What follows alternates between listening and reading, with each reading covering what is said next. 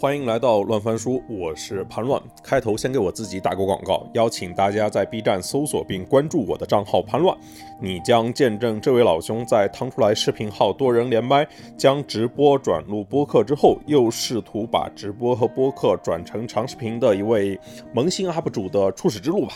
这一期播客呢，是我跟军武刺猬面的曾航作为嘉宾去到得到办公室参加罗振宇跨年演讲的策划会。主题是我们每一个人怎么能够变得更好。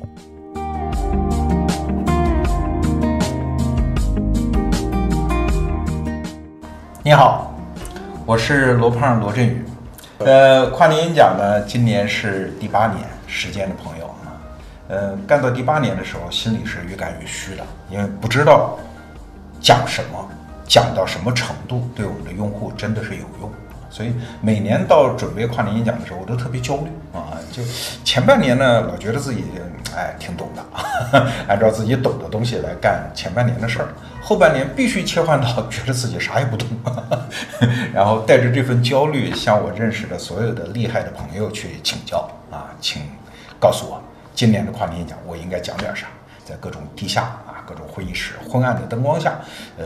暧昧的咖啡厅里进行的，呃，今年呢，我们就干脆把它变成了我们一个明晃晃的策划会，而且把它直播给你看。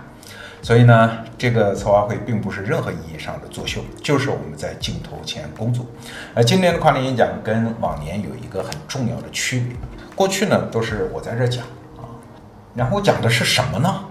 好像我们指着这个时代，指着这个国家，指着这个年份在讲它在发生什么，它未来是什么，我对它是怎么思考？你看，它都是指向一个第三方的课题。我讲的人和你听的人都是在指着别人讲。但是我觉得今年咱必须把这个方向给变过来、改过来。咱们在说什么？咱们说的就是我们每一个人怎么能变得更好。所以你看，今年的主题词，这个主题词发布之后，我觉得很多人都觉得，哎呀，很普通嘛，啊，这个思路有启发。呃，你别忘了“启发”这个词的力量啊，启发它一定是针对个人，个人的启发，它不见得说出去之后啊，多么的红中大吕啊，多么的空谷足音，多么的旷古未闻。启发就是，哎，我在食堂打饭的时候，一掀门帘子，我长久以来百思不得其解的一个事儿。突然想通了，这就是个人的启发。好，那今天我请来的两位嘉宾，我就按这个顺序介绍了啊。这位呢是潘乱老师，呃，那也是中国自媒体这个江湖当中年轻一代的俊杰。呃，当年我们做逻辑思维的时候，其实跟潘乱老师做自媒体大概是同一波人。呃，他可能年纪比我轻，但是我们算是同一波闯入自媒体江湖的。呃，一会儿介绍曾老师也是一样。呃。但是能够坚持下来的、硕果仅存的 那一代自媒体人其实不多。哎呀，一个队伍走着走着，很多人就散了。呃，那坐在我对面的是曾航老师啊，曾航老师厉害了啊！呃，我是他各个角度的用户。首先，我也是一个叫圈外军迷，是个军迷的人都知道军武刺猬面，没错，他的创业公司就叫军武刺猬面。这是他的第一个身份，第二个身份呢是著名的产业观察家和写作者啊，著名的记者。呃，两位老师，今天主要请大家来，还是给跨年演讲出主意啊？我我们不会谈天宫为己有的，从你这儿得到的启发，我一定告诉用户啊，这个来自于潘老师，来自于曾老师。所以今天跨年演讲说什么，确实今年挺难的，各个行业都都难。但我觉得渲染这种叫沮丧的气氛没有任何意义。甚至我觉得提这事儿都没有任何意义。是的，就是因为启发，我还是想针对个人，就是在你们看来，一个生活在二零二二年的个体，不管他的起点是什么样，就是有没有什么他生存或者说发展的思路，是此前没有，或者说此前暧昧不明，但是二零二二年特别变得清晰，这值得我在跨年演讲上替你做转述的这样的一个趋势。其实这是我今年想问的一个最核心的问题。先介绍的你就从你开始。嗯，我感觉到就是，如果顺着这个话题来聊的话，呃，我觉得今天是内容的力量变得在越来越大，就是因为平台型的机会，它其实已经相对的少了非常非常多，对对吧？就是今天在创业去做平台，无异于。宇宙的尽头好像就在了短视频和直播间里面。就是如果我们认为娱乐的终极形态就是短视频，我们认为连接的最高效的形态就在今天我们这种直播间。那它其实需要的就是更多内容方面的人，就包括我认为今天可能绝大部分公司的业务。它其实都应该发生在短视频跟直播间里面，就是你再去做一个 APP，其实已经不是那么很需要。譬如说你们军武，待会儿也可以聊你们自身的例子嘛。对我一个总体的感受就是，我记得好多年前就是我们刚做自媒体的那个时候，其实是一个传统媒体它面临土崩瓦解的一个时候，就是它变成一条一条的内容了。总编辑干嘛呢？主编干嘛呢？对吧？好像。所以就是，其实你是一个资深记者的身份，出来做一个自己的号，然后后来发展出自己的事业。老罗也是，对吧？其实是一个个体户的身份，然后出来做一档自己的节目，然后发展成自己的公司。如如果就是镜头在短视频跟直播间里面，他需要更多内容的人。然后对于普通人来说，他其实获得了一个更好的，跟就是不管是跟大的机构。站在一起的一个又又拉平了起跑线，就是你之前的那个初始设置，它其实又被抹平掉了。哦，对，就其其实是短视频和直播间是一个更加英雄不问出处的年代。是，对，好像大厂的人反而没有任何优势。对对对对对，我自己在短视频里就特别 特别衰。就它的叙事逻辑其实发生了一个比较大的变化。对，是是。就譬如说，我们最初认识老罗，肯定是因为罗胖他做那一系列的，就是真的死磕，就是都不重录的，一个人录一个小时的那种的内容。那个东西，它肯定比你之前的任何一个 title，对于更多人来说是更加好的认识你的证明。譬如说，你是传媒大学毕业的，不重要，这是太多了。但是能够持续的做出那么多期精品的好内容，这样的人实在太少太少了。嗯，哎，但是你刚才讲就是。那这件事情不是已经持续了十年吗？就这个机会，就每个人靠自己的内容，然后抹平所有的标签和初始设置的差别，然后能够完成个人的杠杆的放大。但之前的叙事是一个大厂叙事啊，是我要加入一家公司获得那个期权股票上的回报。那我们至少我们在座的三个人，连上刘怡也不是啊，我们都是靠自己的一张嘴一支笔写出来的。我们至少得接受过良好的教育。才能干好以文字吃饭，就是这个活这门生计。但今天如果你真的看短视频平台里面的网红，他们的平均学历就也就初中啊，最头部的一百一百号你全部都拉出来。嗯对，我个人是这样看这个问题啊，因为如果在前几年就整个经济环境相对比较好的时候，其实你去做那种就重资产的业务吧，或者相对。相对投入比较大的那些业务啊，你的收益可能会更高。嗯，比如说前几年可能影视是一个很好的产业啊，比如说你投了一个剧，也许你赚了个把亿是有可能的，肯定比咱们写字来得快，对吧？但是呢，现在这个行情其实影视这种就变成一个很烂的产业。比如说你投了一个剧，里面假设有一个这个演员好，他这个逃税啊，你的你投了这个一个亿，可能就全没了啊。所以说。我个人认为，就是说，实际上这个事情的本质没有变，但今年这个环境其实更适合这种轻资产的业务，或者说成本结构更好的这样的业务吧。比如像像潘乱老师，就是他做自媒体，对吧？我觉得这个是一个成本结构非常好的一个业务，就是最起码你是不会亏的啊。其实我我想到了十年前啊，那时候微信公众号刚出来的时候，我当时去参加我们行业里面的一个聚会。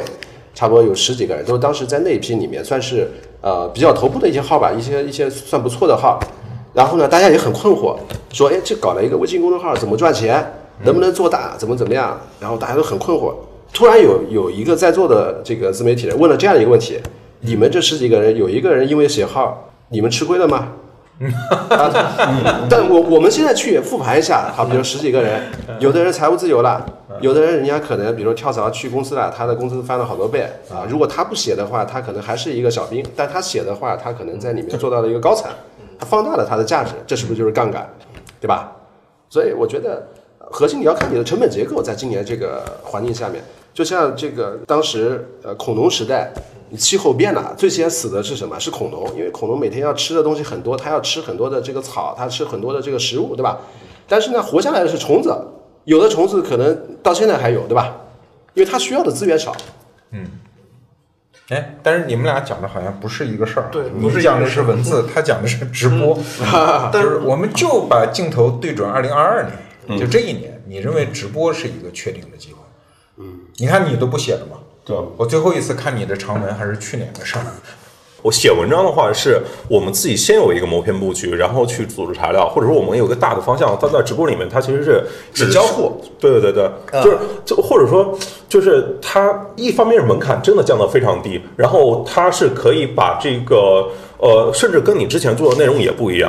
就是在直播间里面是可以把节目做成聊天，把聊天做成节目的。我觉得现在我们这种你开这个策划会，就是其实你就是把你工作的过程。到最后，你也会把它变成一个节目啊，而且对于那个用户的接受度来说，对于感兴趣的用户来说，他不会觉得有什么问题啊。但是，就是我们认为自己现在的主场是面对于直播间这些更关注你的这一群的用户，你你对他做出一个交互，他不会觉得这个东西浪费了他的时间。就是因为你在很用心的每一次找不同的嘉宾来聊，然后你在就是非常努力的给大家带来一些新的有启发的思路也好，就是各种的输入也好，对，就是大家听完还是会觉得有启发的，不一定是需要一定等到你跨年演讲，你把所有东西消化完，只给我最后那几个小时的，就中间前续的你聊这么多人，我我也觉得有启发呀。就是或者说，我觉得有启发那部分，并不是你觉得对大家最有启发的那个部分。我我回答刚才罗老师讲的问题，我觉得我刚才讲的文字和他讲的直播本质上是同一回事儿，就是因为为什么它的成本结构都非常好。写文字你没什么成本啊，你你买一支笔，你说有什么成本啊，对吧？直播你就一个人花点时间，对吧？其实我刚才想表达意思是要做那种呃，今年要做成本结构优的东西，就你不要搞杠杆特别长，啊，嗯但是它的上限不低啊。对比如你比如说琼瑶，当时琼瑶是一个高考落榜生，连续三年有两年要自杀。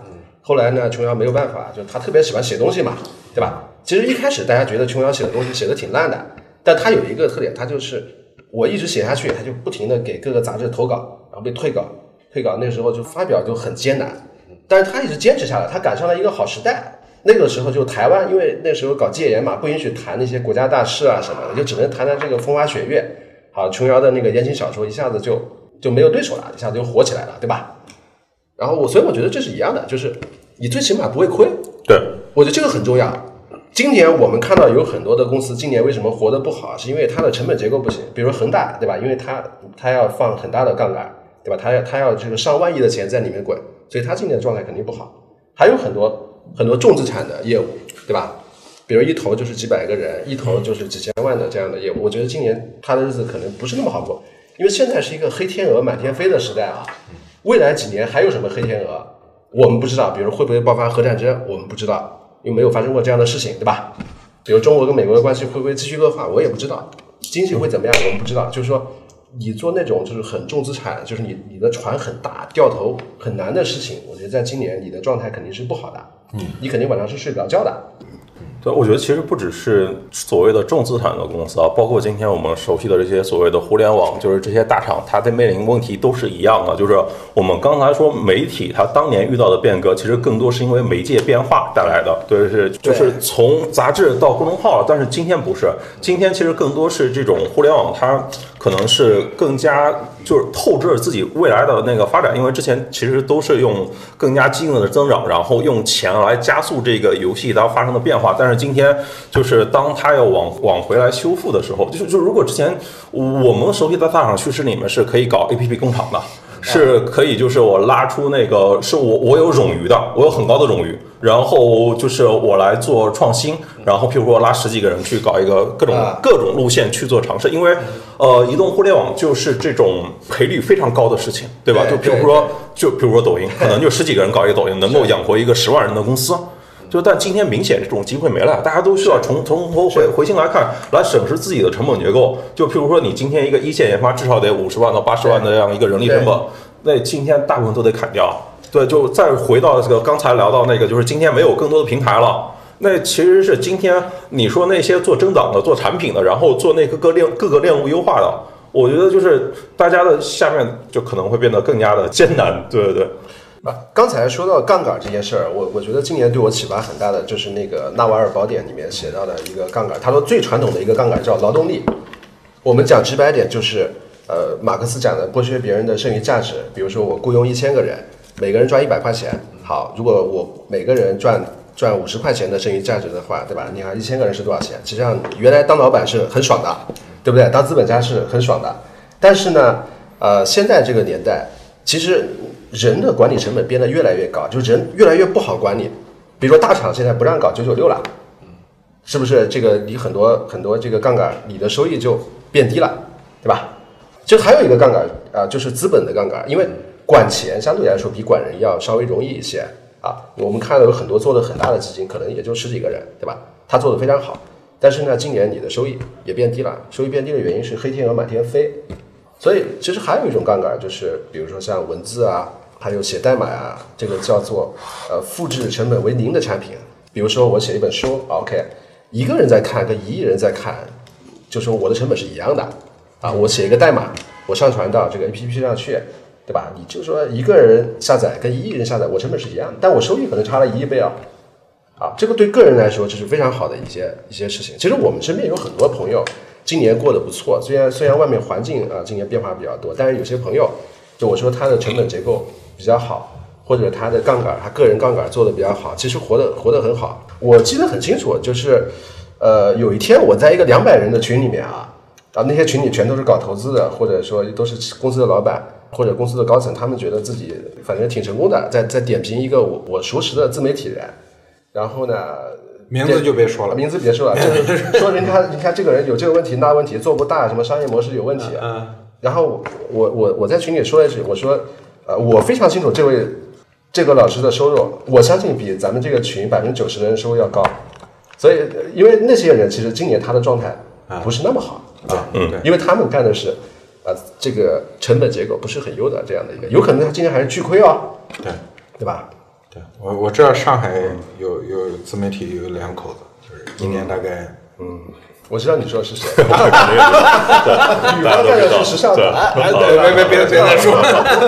但但如果就是一年大概几千万，我知道收入。这样吧，我觉得刚才这一段开的会有点像互联网评论了，咱不干这事儿，嗯，咱们就给一具体人出主意。我们假设一个叫标准当代中国人，嗯，二本毕业，用你的话讲。啊，二本毕业，你看高等教育也受过，但是他肯定不是头部，嗯，对吧？可能毕业之后去了，不不是大厂，中厂，最近也被裁员了。假设有这么个人，你给他出主意，他今年应该怎么办？呃，直播。哦，不是不是不是，我我我觉得就是对于起点不高的朋友来说，他其实他最难的事情是他不知道如何做选择。我觉得就是摆在第一要位的是要明白他自己的热情，就是他的志向到底是什么。我觉得就是你的初始设置不高，对你最大影响倒并不是说其他财富上的，而是一个视野上的，就是你不知道如何去做选择，选择什么东西是对你更长远有用的东西。啊，对，就譬如说我自己的高考志愿就就胡乱填的呀，就我我都不是没有想过哪个城市哪个专业，然后以及跟那个时代有什么关系啊？我在徐州一个二本院校，我读市场营销，它其实跟就是这个年代并没有什么关系。到最后还是因为我自己在上学的时候看了非常多，譬如说你们之前写的一些文章，然后看了非常多，在 Google Reader 里面刷了好多，就是当时大家写的那些独立博客，嗯，完成了一个自我就是一个启蒙，相当于是，然后后来又有幸的进入这个行当。才这些年变成这样，我觉得首先还是要得自己去收集更多的信息，然后要明确一点自己到底要做什么。我觉得这才是摆在第一位的，就是要明白自己想要什么，不然的话，你真的是就是随便在乱选，有点就是就生活胡乱塞给你什么东西你都接着了，但在这个过程里面，大量的时间都被浪费掉了。嗯，对，我觉得其实对于就是初始设置不高的同学来说，最难的是。要知道自己要往什么方向去走，这是最难最难的。嗯，但这个事儿挺难的啊！你你你，今天你问我想要什么，我可能第一脑子里蹦出来是好吃好玩的。这这个这个自我追问是挺难的，嗯，因为它需要你形成对自己旨趣和禀赋的特别深的认知，嗯嗯，然后还要加上对环境的理解，然后才能得出你说的那个想要什么。对吧，这是挺难的。其实我个人是这样看这个问题的，就是我觉得每一个普通人要想办法去找到自己的基因和天赋，我记得十多年前我去采访一个很成功的企业家，他当时讲了一个观点，我我现在印象很深刻啊。他说，呃，你看每一个每一个这些企业家，他们第一份工作是做什么，基本上就决定了他后面的这个他的风格。比如说马云的第一份工作，他是卖那个中国黄页，啊，所以你现在去看淘宝，还像一个升级版的黄页。其实他干的事情跟之前没有区别。那个江南春的第一份工作是卖广告，他当时开广告公司的，对，所以他后来他做分众传媒。那江南春自己是个超级大销售啊！我有一个朋友，他想在分众投广告，也就是一个几百万那样子的一个小单子吧。然后那个分众销售跟他说：“哎，你要不要见一下江南春？我帮你安排一下。”我朋友就觉得很很惊奇，就说那么大一个老板，对吧？怎么还来还来见我们这种小单子？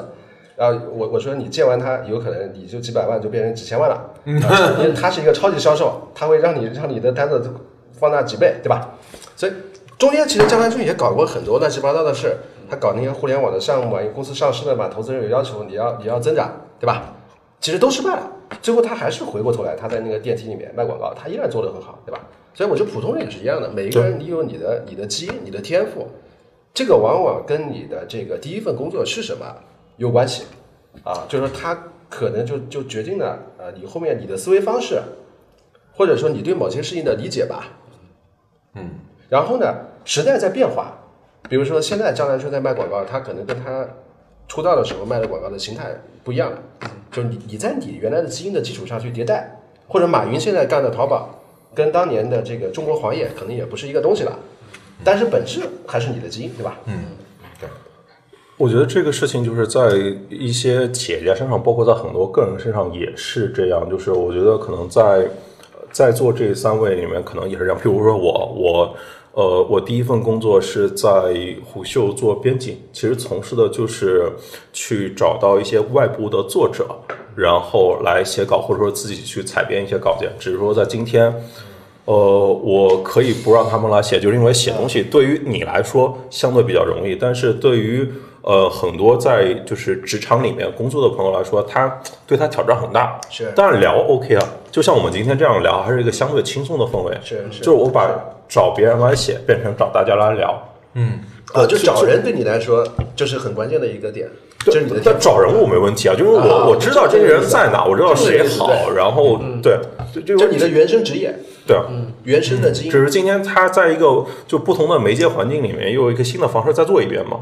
对对对，所以我说每个普通人应该找到自己的自己的基因是什么。对，呃，刚才这一段我自己听的其实还是挺受启发的。因为我我们这三个人是有共同点的啊，就是近十年前杀到自媒体这个行业里面，天天满脑子啊，大厂啊、公司啊、平台啊、投资啊、赛道啊、风口啊，就全是这些破词儿。因为过去十年是确实这样，大家选择自己的发展的时候，大家想的都是我把自己放到哪儿，所以赛道这个词儿特别重要。啊，无论是你赌在这家公司入职，还是赌要谁的钱干什么活儿啊，那其实都是都是那套思维模型。即使不是创业的人，这一代就是这个圈子的人都是这个思维模型。但是你想，我我刚才就想到一个词，就赛道变密道。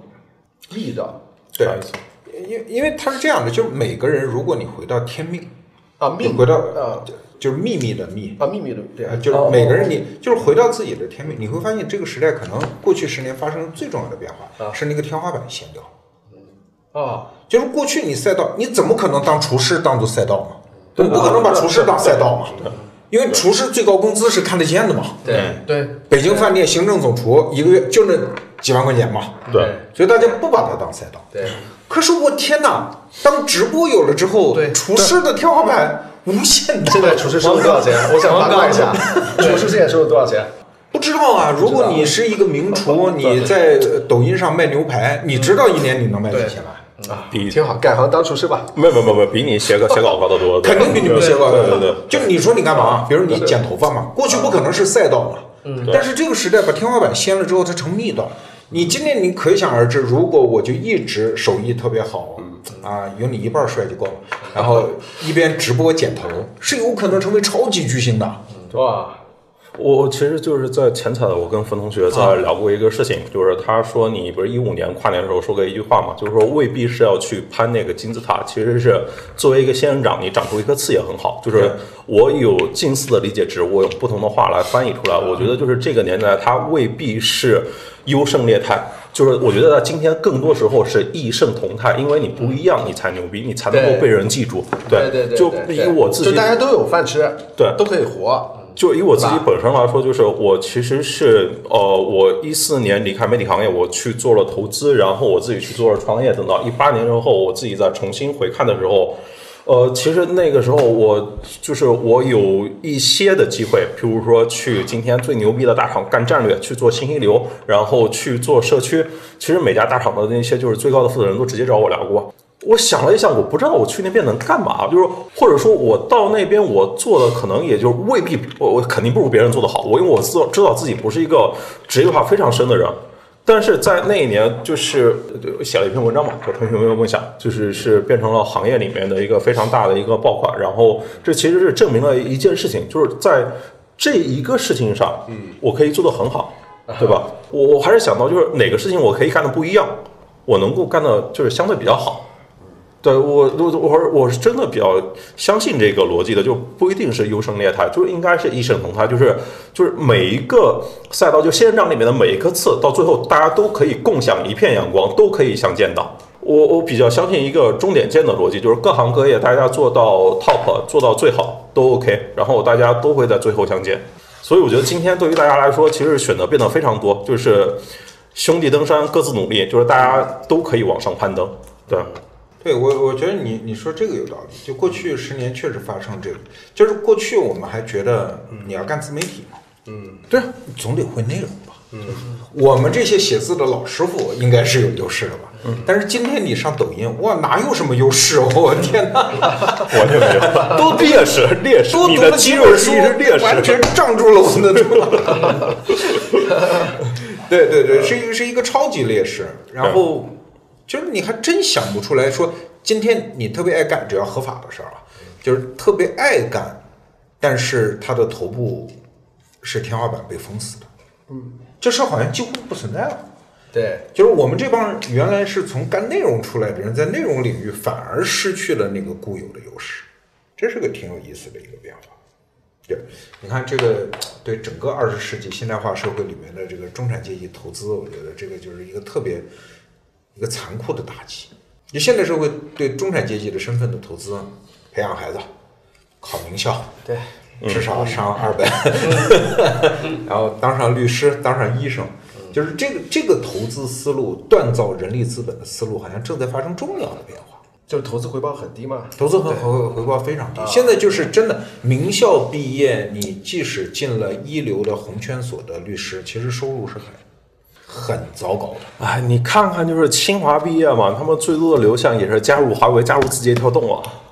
我现在就是到二线城市当中学老师啊。这样，今年的北京的很重要的流向都是都不是一线城市，是现在很多二线城市的好中学招的，往往都是北清的毕业生。嗯我觉得是因为是今年的确是史上最冷的一个校招年啊，就是今年是史上最冷，去年是史上最热，因为去年是整个中概的最高点嘛，就大家都觉得是自己的能力 OK，各家公司都疯狂的扩招。你看去年大家都说是史上最大规模的校招，对今年是史上最冷的校招，绝对没有之一。我相信如果有现在在求职的朋友，一定会感同身受的。对，但是我不觉得一定要去考研。考教师是一个非常好的选择。哎，如果我们真的来看的话，就是人口出生率对摆在那边呢，就我觉得一定会很快的遭遇到。我觉得这是一个，我觉得这么多，就这职业本身是 OK 的，没有问题啊。但我说这么多人去选择，大家忽视了一个点啊，就是人口出生率断崖式的下降，那意味着今天你疯狂选过去，就是这种被迫再选择，你再过几年你还要重新选一次啊。对，十年之内就是十年之内，你必须要大量的学生就是学生都没了呀，老师怎么办？呃，其实刚才罗老师讲的这种现象，其实可能早个十年在韩国就已经发生了。韩国人包括在日本非常内卷。也是这样你看韩国的这个人的幸福感指数是很低的，自杀率很高。虽然他们 GDP 很高啊，对吧？他们也是，就是说我花很多钱送小孩去上学，然后念一个最顶级的名校，出来找工作啊，你进了一个什么三星或者 LG，也是这样。这对内卷，对，就所有能够被快速工业化的那些产业，它东西一定越来越便宜，比如优衣库的衣服啊，什么小米的电子产品啊，都是以后将来一定是白菜价，包括现在的电动车啊，将来可能几万块钱一辆都白菜价。但是所有的那种呃需要就是人数竞争的，比如什么学区房，或者说清华北大的这个入学，好，它它的现在的清华的招招生人数跟十年前可能没有太大的区别，但是呢，你上清华的成本可能翻了十倍，嗯，那你的幸福感指数是很低的，你出来之后的收益也不一定有很多，对吧？嗯，这就是内卷。对，但同样的也有不卷，就我们刚才聊的，其实就是这个年代其实存在着非常多不卷，就是没那么卷的方式，不是自古华山一条路那种，不是只有攀登金字塔那种。就是在我们之前那个语境里面，就是我们是认为只有考上名校、进入大厂才是成功啊。但是今天是你在任何一个行当，你做出自己的特色，然后就是你跟你的受众群发生连接，然后你做到一个特别优质的内容，然后就你做到一个头部，这今天这个赛道相当于被拓宽了很多倍。呃，当然我我略有不同的意见啊，就是比如说你刚才讲的这些去做网红呀，或者干自媒体啊这些赛道啊，它其实也容纳不了那么多人。本质上你们是搞了一个没有考卷的这个新概念作文大赛，就能够跑出来的那些人，比如六神磊磊啊，或者咪蒙啊，或者像你啊，本质上你们都是当年的韩寒或郭敬明。首先你是有天赋的，他不是说随便一个人参加这个新概念作文大赛都能够拿个一等奖，对吧？他可能同时有一千万人在参赛，他只是说没没有没有考卷儿，这个这个很残酷的，对吧？就其实这个赛道容纳不了那么多人。但你如果从这种就是体量的规模上来看，它不是这样的。你刚才说的还是在文字写公众号这一波，它的确是需要你有更多积累。但今天是真的是当你的创作设备变成手机摄像头的时候，它完全不一样。就是你要暴富做到最头部，那的确很难。但如果今天你在某书啊，就是我们不提那个竞品平台，就你在某书，你有几百粉丝也可以接上那样。啊，对你，你未必是要把它当成你的全职的职起业。点是五百，哎，五百就够，五百就能接广告。可以，而且是你粉丝越少，显得越像真人说的，啊我更愿意投。对，嗯，只需要几百粉丝。就够，那我也想试试。真的，真的是，就是你你粉丝少的话，大家可能会更加的相信你，这是一个真的人用户发出的声音。对，只要你有几百个粉丝就够了这个叫。KOC，对啊对吧？对，对，那那你是不是说这个相对于我们不是都有干成六神磊磊的，都有干你成蜜你是你是 K O L，他们是 KOC，对，我我们都不是头部嘛，就是你你说的是超级头部嘛？对，我我我是说点说，其实对于今天来说，对大家有更多选择了。啊，对对对啊很有意思啊。像刚才我看用户群里有人说说幸存者偏差，我我倒是这么理解二位刚才这个视角的小差异啊，就是当你说要给全民都找到一个解决方案，这事儿可能本身就不存在，对，是是，就是难处变。了。对。就过去的难处是找赛道，对。包括进哪家大厂也算是找赛道，对对对对。现在是找天命，啊，对。就是不同的难处。对，对，其实不同难处，我我刚才想到一个场景，我就我就明白你们刚才的这个差异在哪儿了。比如说，你看我家我两个女儿，呃，今年六岁，双胞胎啊，就是对她来说，你看就是两个选择，一个选择呢是为你将来找赛道，咱们现在储备能力，嗯，好好学，英语要学，中文也要学，法语也要学，西班牙语也要学，最好编程还得行，还得有几门才艺，最好是不要搭理这个社会啊，趁自己十八岁之前把自己能力搞得棒棒的，呃，攒一堆社会标签，将来能够进入好赛道。嗯，这这是一种育儿的方法，对对吧？而按照你刚才讲的路数呢，可能八岁能够管理自己的基本情绪的时候，啊，直播开场。我 我我不是这个意思，啊，我我我我刚才脑子里真出现这么一个可能，因为你一定要在直播，在有用户、有围观者的情况下寻找自己的天命。嗯，就你是谁？对你可能我我今年八岁开始，我现在学拉小提琴，就每天拉。我可能永远不能成为第一流的小提琴大家，但是我就通过我八岁开始学小提琴这件事情，它是有可能有粉丝的。嗯嗯我勤奋也是我的垂直嘛，对对对，对吧？甚至我就是直播做作业给大家看，啊，我直播学编程，对，他他只有天赋异禀，他其实不见得天赋异禀，他说的是异，他说的不是优，嗯。他可能是找到自己最舒服的在镜头前的姿势即可。啊，他并不需要。你看今年在在直播间里，真是那些特别杰出的人红了吗？其实不是，不是不是，绝不是最杰出的。是找到跟用户交流的那个姿势最舒服、最最契合的人啊，对，一样了。对对对，啊所以你看，这是完全两种不同的育儿方式。啊，我同意你后半部分啊，就是到啊最后可能是通过直播，但我绝不同意就是说一个未成年人多接触手机的。这是另外一回事，这是另外一回事。就是他他我也不会这么干，我只是说这两种可能性都存在。是他可能不是直播，可能是我当爹的，我每天给他拍八条短视频。是是，来说说你过去这一个小时你有什么感想？对，可能每天八条短视频的一个，对吧？改名儿罗八条，这个小女孩她也可以出道了。内容它改生产的流程，它其实发生一些变化嘛。对，直播直播间真的是一个最高效的连接的场，大家不是在这个时间内里面精求你特别强的那个内容输出的密度，而是说我们真的在对着摄像头，我们在看着手机屏幕，真的在跟大家沟通。对，呃，我我同意你的，我我用的是另外一套语汇。我说未来的直播跟我们原来理解是不一样的。你看，我是从电视台出身，对对对，原来我们是什么？就是想尽办法堆资源，然后拧巴编辑，然后精制作，然后给一个亮点给公众看，这是我们过去的逻辑。而现在可能是完全反过来一套操作，叫你的价值生产过程必须符合直播。对，对，而不是直播你的优质价值生产过程，这是两码事儿。啊，对啊，对，所以我我甚至在想，明年得到的所有的内容，包括跟老师的磨稿子，全部直播。但是这个就不像我们今天就随便聊，你看我们今天就处于这种直播的早期阶段，嗯，我们实际上是没有适应直播的，嗯，几分钟一个互动，怎么让它更有挑战性和戏剧性？实际上我们还是跟平时开会差不多的一个闲聊，对，但是将来得到的直播、策划会直播，它应该有戏剧结构，应该有流程，而且就是这样工作，它不是表演。就工作本身它就是 戏剧，戏剧本身就是表演，是是，所以所有的价值创作过程都应该适应直播才对。对。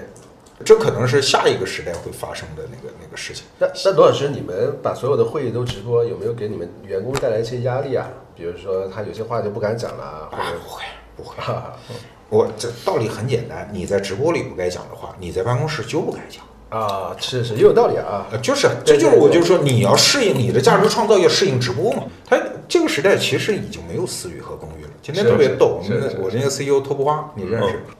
他那个有一个保险公司呃精算部门想加一下他的微信，然后了解一下产品和服务，嗯他加了，这精算师啊，嗯，他的微信号叫沮丧小宝贝儿。我且不说这个这个名字当然是合法的名字，但是你的客户加了你的微信号叫沮丧小宝贝儿，会认真把你当成一精算师吗？就这个时代已经很多人无法再切割私域和公域，叫直播和非直播状态下自己的表现。嗯，你平时必须是个体面人，呃，或者说你符合你人设的那个那个那个姿势，你才能够进入你的哪怕是私人场合。我觉得这样也更简单一点，不需要来回切换呀。对，嗯对，其实这个我们这个直播，很多人说啊，你一个星期做那么长时间直播，我说对我来说，这不就是开策划会？没有区别。对我，我觉得这是一个挺有意思的一个话题。今天潘乱贡献了一个这个金句，我觉得挺有意思，不是优胜劣汰，而是异胜同态，异胜同态，也异胜同态。嗯，就这真是寒武纪大爆发。寒武纪那个时代就是，就是上一波物种死的差不多嘛，然后稍微环境好一点啊，只要你跟别人不一样，你就能活下来。而且就是真的不是越大的越适合今天的生存，我觉得真的是整个叙事结构都变掉了。对，挺有意思的。而且，呃，你刚才那个数给我的启发特别大，回头我了解一下。真的，现在就是就是，如果我拥有的粉丝，过去说的，你还记得我们早年是讲一千个粉丝，一千铁杆粉丝啊，对，对嗯哇，你刚才可是把这个数降到五百了啊，甚至不需要五百。啊！对，就是那那这个这就是涵盖的，就对，就涵盖大多数了。嗯，当然你说你连五百都有之一都挤不进，那确实，那 那可能就你换成哪个时代你也成不了。对对对对对。呃 是是，的确是，你可以，我相信，呃，我不知道你直播间有多少女性用户啊。这个如果有女性用户在某书里面，就是只有七八个粉丝，肯定是可以接到有人向他垂询，可以做投放的。接不接在他嘛，但肯定有人向他垂询。那我不知道，我不知道我们现在的用户，无论是抖音上的还是得到直播间，有没有开某书啊？某书啊，我可没说全名啊，不要封我的直播间。有没有几百个粉丝而且挣到广告费的？赶紧告诉我。有没有那种就是粉丝特别少，然后有人想要投放的？因为有些人不愿意接嘛，对吧？接不接在他，但是有没有有没有人问询？对，应该先问前面这个。而且你刚才给了我一个特别有意义的启发。我假设啊，比如说我在某书上我开一个账号，这账号叫直男穿搭。嗯，你看，很明显罗胖不是个穿搭博主嘛，就是而且很明显我的穿搭经常是错的嘛。嗯，就能不能因为你错而也成为一个有影响力的人？绝对可以，就是因为今天就是就我我我我我我再附和你另外一个概念啊，就是我在后来我在写这些行业评论的时候，也经常引用你那个所谓的国民总时间的概念。嗯，对，就是什么是国民总时间？就是因为今天整个移动互联网，就是大家竞争到最后，其实都是在制造时间黑洞，其实都是在这个时间黑洞里面，大家就是在这个平台里面，大家竞争的是什么呢？就是竞争那个注意力，就是你那几秒钟不会划过我。对对，我是在特别短的平台里面啊。对对，其实只要你有注意力，你能够有让别人有印象的那个点就 OK 了。你只你总穿错，这是一个非常优的点。就你比那些穿的特别好的人一定吸引大部分人，因为大部分人都会觉得自己穿不好。就是譬如说杨天真，他会去搞大码女装，对吧？这是一个之前的时代里面我们觉得非常扯淡的一个事情啊，就白瘦幼嘛，这才是大家那个就是追求的那个审美套路。但是问题是，今天大狗要叫，小狗也要叫，都不是用狗这个意思，我是说就是所有人的声音都需要表达，然后就是需要有人做我的嘴替，需要有人做我的，比如说身材的替身，对吧？我们没有就是曾航的颜值，我们胖子也需要有人帮我教怎么穿搭的呀。嗯那甚至我们提供的可能都不是穿搭的指导价值，它就是一个情绪价值。你看，同样是胖子，罗胖也不如我会穿搭，这可能也在提供价值，对对吧？对呃，那有五百个粉丝也能接广，哎，明年我开一号，我就专门干叫被穿搭被吐槽啊，就 是穿搭被吐槽，开一个号，我看在小红书上能不能，因为这这没有提啊，我看能不能提到，能不能挣到哪怕一百块钱广告费。哎，这个事情可以让你同事去试，你啊是不合适，因为你已经是头部了，你在哪都会变成头部。不会不会，我在我在抖音上就不是头部。他呃，刚才提到这个问题，就确实是你看，呃，我今天干了一件在我们同事看来简直是傻到底的事。我今天不是出了一本书叫《阅读的方法》嘛，嗯然后在抖音上我说我发个狠，因为我原来做长视频出身嘛，所以我就说我能不能用一百个短视频，每个短视频四分钟，就四百分钟，我把这本书给大家聊了。因为我一直是那个时间的朋友的逻辑嘛，叫一个有价值的事情，长期做、坚持做、一直做，最后一定会花开。啊，然后刚开始发的时候，哎，一条视频还有千把个点赞，然后哎，然后到后面大概只剩几十个、一百多个点赞，就最多做的灰头土脸。然后有一天终于看到有三千个点赞啊！一问同事帮我投流了，还胜之不武。就是确实你会感觉到你自以为的，就是整个那个大地的罗盘在，这是我在中学历史书当中读到的一句话：大地像罗盘一样旋转起来。原来以为高的，那真是高山为谷，深谷为陵，你都不知道哪个努力方向是对的啊。但我觉得今天一方面是环境在变啊，但我觉得也有些不变的东西啊，就比如说，呃，我不知道，就是今天还有没有人在跟你反馈，他还在看你十年前做的逻辑思维，对，好多还有好多人，有没有人甚至在呼吁，就是那种更加硬核的内容？你当然，你的今天你的精力不支持你在持续干这件事情了，对但是是不是有很多就是粉丝他也在期待这个事情？嗯，那可是将近一个小时体量的内容啊，对对对啊，长家伙，对，就是我觉得就是就还是有一些人，他就大家就是更在乎这种内容价值的，就是当然我们今天就陷到这种就是特别短的碎片化的叙事里面，这这是最符合大多数人的，他没问题啊。但是其实你得到的用户跟这是有点反着的呀。对，得到用户其实是反过来，得到用户是希望高价值，甚至有一点点反人性。对啊，我因为学习本身就是一个反人性的事情，然后我其实特别强调是最后那个交付。对你，你给我拿出一个好的作品，我我觉得这里面它分，我先说这种媒介的差异啊，就是我自己其实一个典型的，我一直没有找到我在短视频平台里面合适的存在的那个位置，那个方式我一直没找到。尽管我我真的是这么多年一直在研究短视频啊，或者说我觉得即便我找得到，它也未必适合我，就是因为它真的是一个缘分，就是所有人跟内容打散了都是一堆原子，然后中间再以某种的就是算法公式，大家产生一个连接，但它不一定真的是因为想看到你。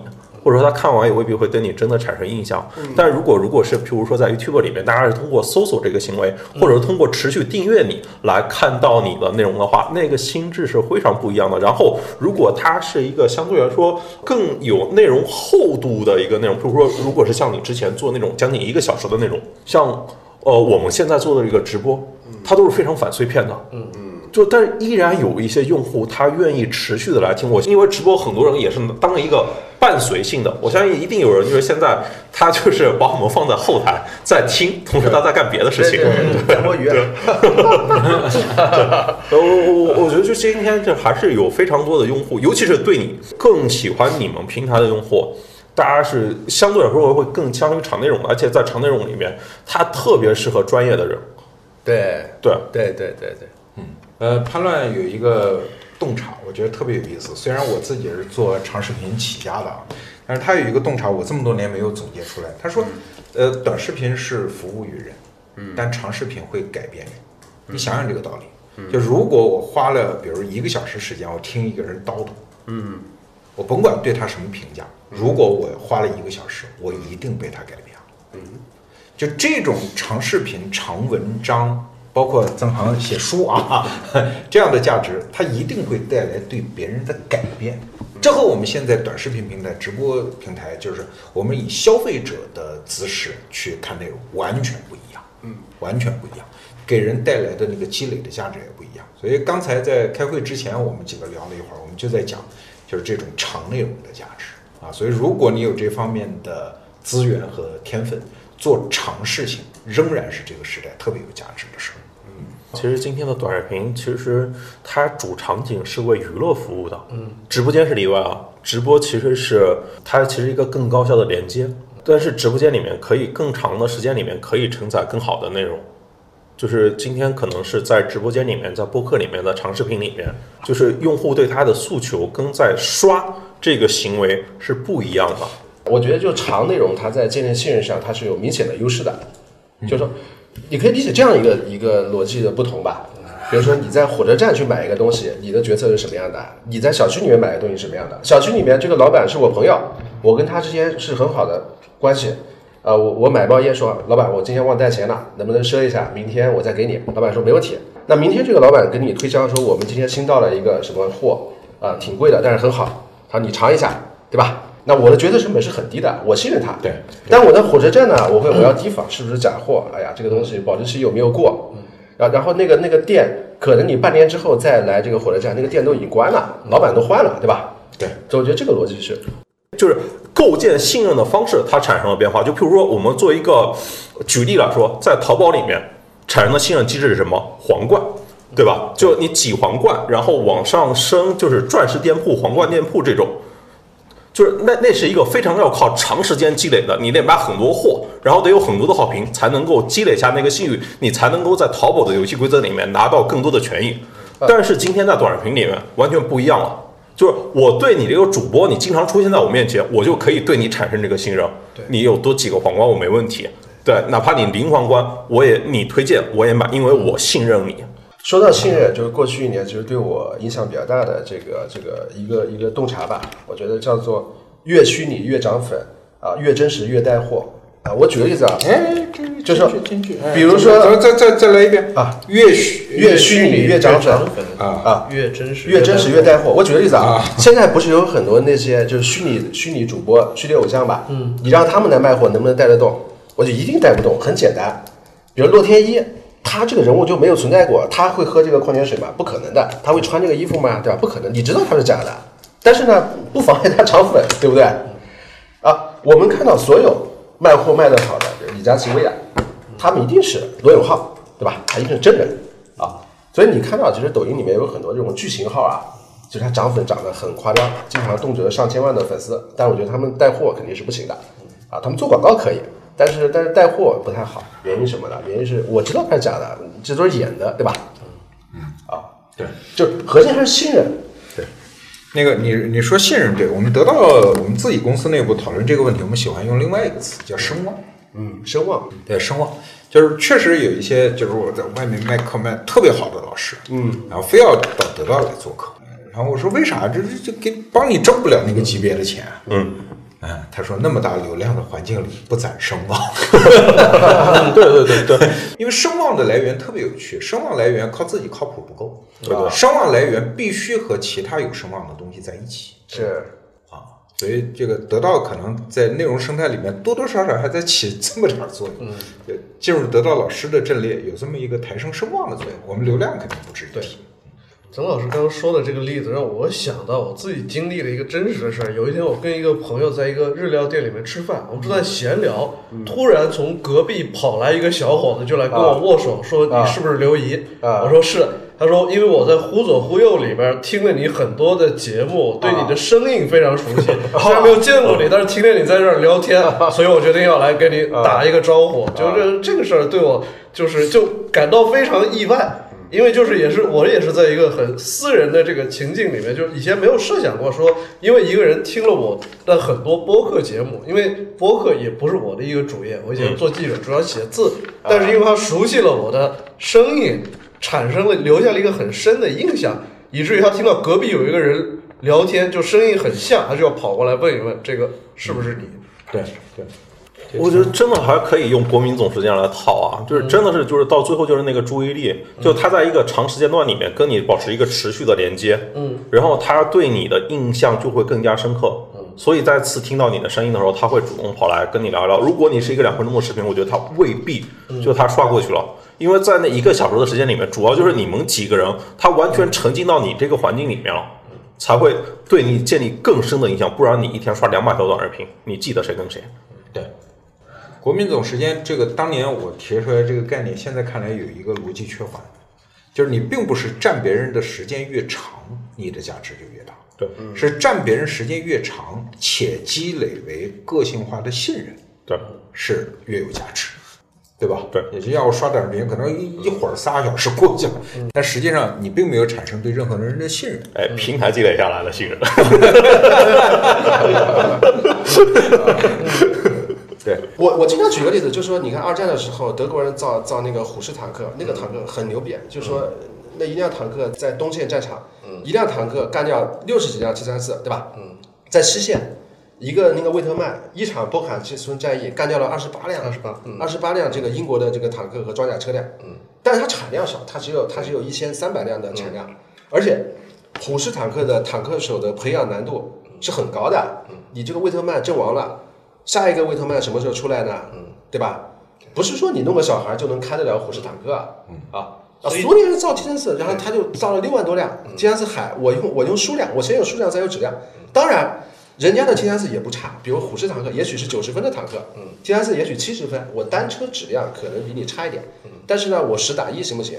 啊，而且他的坦克手就培养起来也相对容易。对，所以就是地缘政治学里面有个概念叫大洲级国家，就是说这个麦金德提出这个概念的时候，就是说未来的这个可能到了二十世纪末，就是竞争就变成大洲级国家之间的竞争，它的疆域、人口、资源禀赋等等，都是像德国这种称之为中等强国。中等强国人口可能一亿左右就到顶了，啊就说中等强国就即使它在某一个方面优势特别突出，就长期而来是不能跟大洲级国家竞争的。你就看移动互联网嘛，结果也是这样。刚才不是说在移动互联网里面的确是中美嘛，然后就就是因为工程师，你包括现在其实大部分的那些中国的头部公司都在出海，但他们在当地都建不起一个像样的工程师团队。对，就是这就是因为就是就是其他的，你如果看越南，就是大家都认为越南 OK，然后你看它真正的受教育的人口，它教育的 GDP，然后它每年培养的工程师是远远不够的。再比如说，我其实今年还在聊校招的时候，还聊过一个数据，就是今年中国应该有一千到一千五百万的毕业生，但其中的工程师方向的应该不到四十万。我觉得从这个、啊工程师方向原来是很多的，原来一年是好几百万的。没有没有就没有，就是中国现在整个工程师可能也就一千多万，一千万出头啊就是工程师啊。对，当然呃，就是以后需要不同方向的工程师，譬如说尖端制造。对今天我们可能就是工程师更多是算法啊、计算机啊，就过去十年就获得特别高资本溢价的，就是大家都用脚投票往收益高的地方去嘛。就是往后面可能是呃会有更多的不同，就是我觉得这个社会还是需要更多工程师。就譬如说，现在一个在大厂工作的一线的工程师，他怎么就是一个用人成本怎么也得至少五十到八十万吧？这其实还是一个高薪的行当嘛。为什么它高薪？还不就因为供给的问题吗？我觉得还是需要更多工程师来加入到呃，如果真的是要突破这一场就是大国的科技树，对，这我我刚才讲的一一个一句话，也是十年前我去采访一个投资界的一个大佬，就是经纬创投的那个张颖，嗯，他讲的一句话对我的启发很大，叫做“先有数量，再有质量，以量取质”。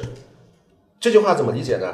因为十年前，当时呃他们回国创办那个经纬创投的时候，其实那个年代争议比较大，因为在那个年代做风险投资是一个精英行当，学的是美国嘛，比如红杉。我记得十几年前，我师兄当时在红杉干一个那个投资经理，那时候那时候年薪就一百多万呢，啊，在当年是很牛逼的。然后呢，他们招的都是什么，比如麦肯锡的，啊，或者说投行出来的，要么就是美国那边顶尖呃常青藤名校的，你可以你可以去这些顶级的 VC，对吧？然后当时当时经纬刚开始做那个创投的时候，招了大量的这个记者呀，招了很多那些呃，就是原来可能被认为也许你不够格来干来干 VC 这个这个投资经理的，啊，来干来干分析师的这样的这样的一个群体的人吧，但他数量很大。他们早年的时候平均工资比较低啊，低于行业，但是呢，就是呃，他们有有有一个打法，就是说我不允许漏掉任何一个项目。这个项目呢，就是说可以，我听到了，你来我这儿谈了，我没有投，那是我水平的问题，但是我绝对绝对不允许漏掉这个项目。所以他们的那个投资经理和分析师满大街跑啊，所以在那个年代，就是移动互联网在井喷的时候，就好项目他们确实也抓住了很多，对吧？再有一个就是大家都比较熟悉的这个科技媒体这个行业，早年的那一批，比如三十六氪、虎嗅啊、钛媒体那一波，最后最先上市的是三十六氪。大家大家知道三十六氪的几个创始人，他们其实都是大学生毕业创业啊，在那个年代，其实他们的资历啊是比同期的那一批的那那一批的，媒体跟跟虎嗅、钛媒体啊要没法比。要差很大一个档次。然后呢，他们招的人也都是小孩儿。嗯，但是勤奋，他们是真勤奋。当时我记得十年前我听那个三十六氪的刘晨晨讲，他说他招的招的小孩呢有有要求，就说每天写七篇稿。当时很多人编译的嘛，嗯，这就是数量，但是呢，质量肯定肯定没有潘亮老师写的《腾讯梦没有梦想》好，对吧？嗯，啊，所以，但是呢，就是说他们保证了一点，就是说我不漏掉任何一家创业公司，比如说啊、一家新创业的公司说要报道，原来我在报纸当记者的时候，也有经常有各种创业公司来求报道，嗯，我们大部分时候是不报的，因为我的版面很有限，我的时间很有限，我会人为去做一个筛选，我觉得你这个企业没有前途。所以呢，不好意思，我要去报道我认为更有前途的企业。但是时间一拉长，很多时候你的判断是错的。我给你举个小小的例子，就是一二年的时候，今日头条那时候我还在虎嗅，然后给我发私信说希望能够关注一下他们，关注报道一下，对 报道了没有对，然后我说妈，我关注大公司的，我干嘛关注一小公司啊？对，然后就没有，然后你看。后来就是三十六氪就把，就是后来找三十六氪他发了嘛，就是因为三十六氪主要是做创投这一块了。我看他们发出来那一天，就是就他的招股书里面，其中有一条提到嘛，就是最先报道今日头条的一个媒体。啊我看那天就是他们找我的时间。他们当时 因为他们就写了一个非常简单三十六氪，当时当时的逻辑是，就是我我做无差别报道，对，反正我也没办法判断创业公司谁好谁坏，嗯。但是呢，不妨碍说你们有梦想，对吧？今日，嗯，今日头条张一鸣十年前有梦想总可以吧？我报道一下你的梦想总可以吧？对吧？啊，所以说这个就是我觉得就是我们媒体行业的这个 T 三四战略。然后那我刚才讲的经纬创投早期可能就是对创投行业的 T 三四战略，对吧？